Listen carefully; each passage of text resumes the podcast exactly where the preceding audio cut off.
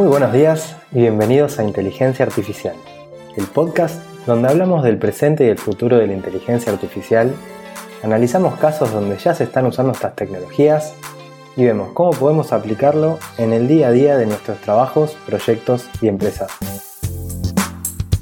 Yo soy Pocho Costa, ingeniero en sistemas, programador y amante de la tecnología, y me puedes encontrar en pochocosta.com donde ahí también vas a encontrar las notas del programa y otros medios para ponerte en contacto conmigo. Empezamos. Hoy les quiero hablar del Chatbot Design Canvas, que es un modelo que fue publicado en el sitio Chatbots Live eh, y que propone 12 puntos para pensar y que no se nos escape nada a la hora de hacer un chatbot.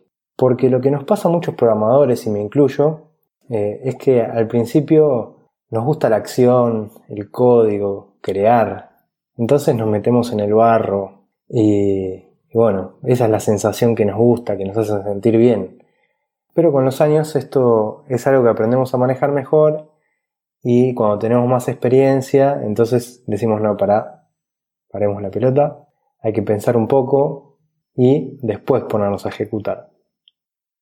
Y estos canvas eh, capaz los conocen porque están muy de moda y hay para todo, desde para hacer modelos de negocio, productos y bueno, también para chatbots. Eh, están buenos porque te ayudan y te guían en todos esos puntos que tenés que ir pensando para armar una buena base, o sea, los cimientos, digamos, porque si no, de otra forma estaríamos haciendo lo que se dice empezando la casa por el tejado. Así que bueno, las cosas que tenemos que pensar es para qué vamos a hacer un chatbot, qué problema es el que queremos solucionar, eh, a quién le va a aportar valor, qué cosas va a responder, qué cosas no, dónde lo vamos a instalar, cómo lo vamos a dar a conocer y también cómo vamos a saber si está funcionando bien o si los usuarios les está resultando. Entonces eh, vamos a ver uno por uno los puntos que plantea el Chatbot Design Canvas y veamos de qué se trata cada uno que esto es lo que te va a ayudar a tener un pantallazo general del chatbot antes de empezar a crearlo. Bueno, el primero de los puntos es la propuesta de valor. Esta es una pregunta que tiene que ser la más importante y acá tenés que poner qué valor le va a aportar el chatbot a los usuarios. O sea, cuál es la razón de ser del chatbot. ¿Qué puntos de dolor del usuario vas a pretender resolver? Y qué se va a esperar conseguir con este chatbot, o sea, ¿para qué vamos a invertir recursos en crearlo? ¿Es para reducir carga de trabajo en un área de la empresa? ¿Es para conseguir más ventas? ¿Es para responder a las preguntas frecuentes? Esto sería empezar con el fin en mente. También acá si podés, esto no lo dice el Chatbot Design Canvas, pero si podés, eh, agregar las cosas que no va a resolver el chatbot, porque también va a sumar. El segundo punto son los usuarios. Acá tenés que poner quién va a chatear con tu bot. O sea, para quién lo estás creando. No es lo mismo si el chatbot es para empleados, unos empleados que recién ingresan a la empresa y que quieren sacarse dudas y preguntas sobre, no sé, dónde, dónde consiguen los recibos de sueldo, cosas relacionadas con la, la obra social o con el banco, que si el chatbot va a ser para tus clientes o para tus potenciales clientes. Tampoco es lo mismo si el chatbot va a ser para personas de 18 años que para personas de 60 años. Así que acá también está bueno que se puedan explayar todo lo que, lo que se pueda, eh, porque estos datos después te van a servir más adelante para completar otros puntos. Y si hay varios tipos de personas, hay que anotarlos todos, cada uno con sus características. El siguiente punto son los dispositivos. Sabiendo quiénes son los usuarios, acá te tenés que poner a pensar en qué dispositivos son los que pueden llegar a usar esos usuarios.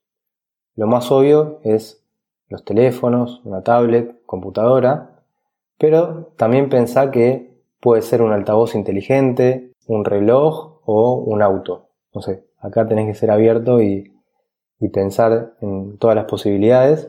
Si podés, también puedes eh, preguntarle a los usuarios si tenés contacto. Y pensar en los usuarios qué dispositivos se sienten más cómodos usando, en qué momento usan cada uno. Más que nada porque, eh, no sé, el altavoz inteligente probablemente lo tiene en la casa y dependiendo de qué vaya a resolver tu chatbot, capaz no lo van a usar en la casa, entonces ese dispositivo en este caso lo descartarías. Después, el siguiente punto es la plataforma. ¿A qué se refiere con esto? Acá tenemos que pensar qué va a hacer el usuario para interactuar con el chatbot. Tenés que también relacionarlo con los puntos anteriores de tus usuarios y los dispositivos, porque puedes poner tu chatbot puede vivir en tu sitio web o en una aplicación móvil de tu empresa, o puede ser en Facebook Messenger, en Twitter, Telegram, Skype, Slack. Acá hay muchas posibilidades, cada una de ellas tiene sus particularidades. Está bueno que investigues y conozcas cuáles son las posibilidades que te da cada una y en todo caso también pensar cuál va a ser la mejor para tu usuario. Y ojo, también puede llegar a ser por SMS. De acá tal vez tengas que pensar en la calidad de la conexión de internet que tenga tu usuario en la zona donde lo va a usar.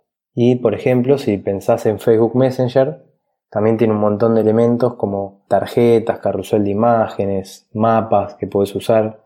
Esos elementos hacen que se enriquezca la conversación. Lo importante acá es que no pienses en lo más fácil y cómodo para vos, sino que pienses en, el usuario y lo mismo que dijimos antes.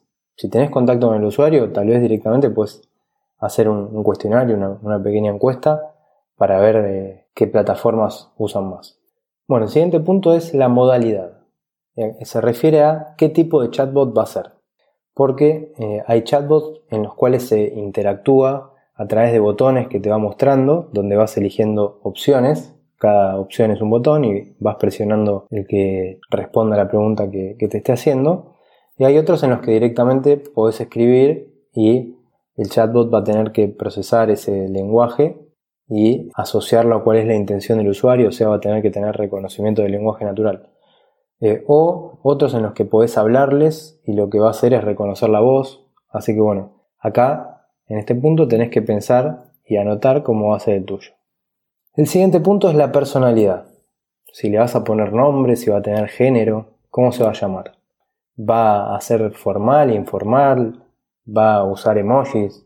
Eh, no sé, va a usar un tono amable, gracioso, todo esto hay que pensarlos y hacer un chatbot que sea coherente, que responda siempre usando una misma línea o un mismo tono de mensajes y también que sea acorde con, los usuarios y con el contexto. Esto hay que tenerlo en cuenta en el momento en que si hubiésemos empezado la, caja la casa por el tejado y empezamos directamente a crear el chatbot sin plantearnos todo esto, lo más probable es que empecemos a agregar respuestas que si las fuimos agregando de todas de, forma aleatoria y sin haberlas pensado, puede que después, en un diálogo normal, te des cuenta que las respuestas tienen distinto tono y no, no, no va a ser algo coherente. Bueno, el siguiente punto son las tareas conversacionales. Acá lo que hay que hacer es especificar una a una las intenciones que el chatbot va a identificar. Por ejemplo, no sé, decimos Información sobre envíos. Otra. Horarios del local. Otra. Cómo devolver el producto. Todas estas son las intenciones que va, que va a resolver. Esto las tenemos que ir listando todas para que después sepamos cuáles van a ser los diálogos y podamos tener todo identificado. Con esto vamos a armar los grupos de conversaciones y en este momento no hace falta pensar el detalle del diálogo, solamente anotar estas intenciones. El siguiente punto son Tareas de backend. Por ejemplo, eh, si un chatbot va a hacer reservas de, un restaurante, va a necesitar consultar la disponibilidad de las mesas para ese día y horario. Eh, va a tener que poder bloquear lugares en caso de que la reserva se confirme. Y todo esto como parte de la conversación. También un chatbot puede dar precios de productos o precios de envío. Para todo esto tiene que consumir servicios o bases de datos, tanto para consultar como para enviar información en caso de tener que guardar un reclamo o una venta. Ni hablar si tiene que enviar información por email o notificar o enviar una notificación a otro usuario. Así que acá hay que hacer una lista de todas las tareas de backend y las podemos mapear con las tareas conversacionales para ver cómo se van resolviendo las conversaciones. Después hay dos puntos que yo, por un tema de, facilidad, los voy a agrupar en uno, que son los servicios de terceros y las plataformas de desarrollo. Y lo que tenemos que pensar acá y especificar es qué servicio puedes usar para implementar el chatbot. Tenemos que ver de los servicios que hay disponibles cuál encaja mejor con lo que queremos hacer. Por ejemplo, si vamos a usar botones con opciones o si vamos a poder escribirle y el bot va a tener que procesar el lenguaje, si va a ser por voz. Lo bueno es que no tenemos que programar desde cero el procesamiento del lenguaje natural ni el reconocimiento de la voz. Esto no, hay que reinventar la rueda. Hay plataformas que ya lo hacen y podemos subirnos a ellas y, y usarlos. Así que, por ejemplo, están los servicios de Microsoft, de Google, IBM, hay muchos, muchos otros. Acá vamos a tener que investigarlos y ver cuál encaja más con lo que queremos hacer. En algunos hay que programar, en otros son directamente herramientas visuales que lo puedes hacer sin escribir código. Después tenemos la analítica, que es un tema muy importante para cuando el chatbot ya está publicado y funcionando en producción. Eh, la analítica es lo que nos va a ayudar a entender cómo los usuarios están usando el chatbot, dónde está fallando, porque obviamente no, se van a acercar para nada a la perfección, van a tener sus problemas como, como todo software, y también nos van a dar información de cuál es el número total de usuarios que lo están usando, cuántas conversaciones por día, tal vez podamos ver eh, en qué horarios o qué días, pero también datos importantes como si los usuarios terminan la conversación o si la abandonan antes, si la abandonan antes, dónde la abandonan. Ahí vamos a empezar a, descubrir patrones que nos van a ayudar a que podamos ir eh, mejorando el chatbot. Podemos encontrar qué frases el chatbot no entendió para ver si, tenemos que entrenarlo mejor. Y bueno, todo esto, además de ayudarnos a mejorar el chatbot, también es información importante para el área de marketing. Y el siguiente punto es marketing. ¿Cómo vas a hacer para dar a conocer el chatbot? ¿Vas a hacer una campaña de marketing? Si haces una campaña de marketing, Está bueno que des a entender qué cosas puede hacer el chatbot y cuáles no. Si lo vas a poner en tu sitio web, que pongas un icono, algo que llame la atención para que la gente se dé cuenta. Hoy, hoy por hoy ya estamos bastante acostumbrados de, entrar en las web y ver que abajo a la derecha está el iconito del chat en muchas.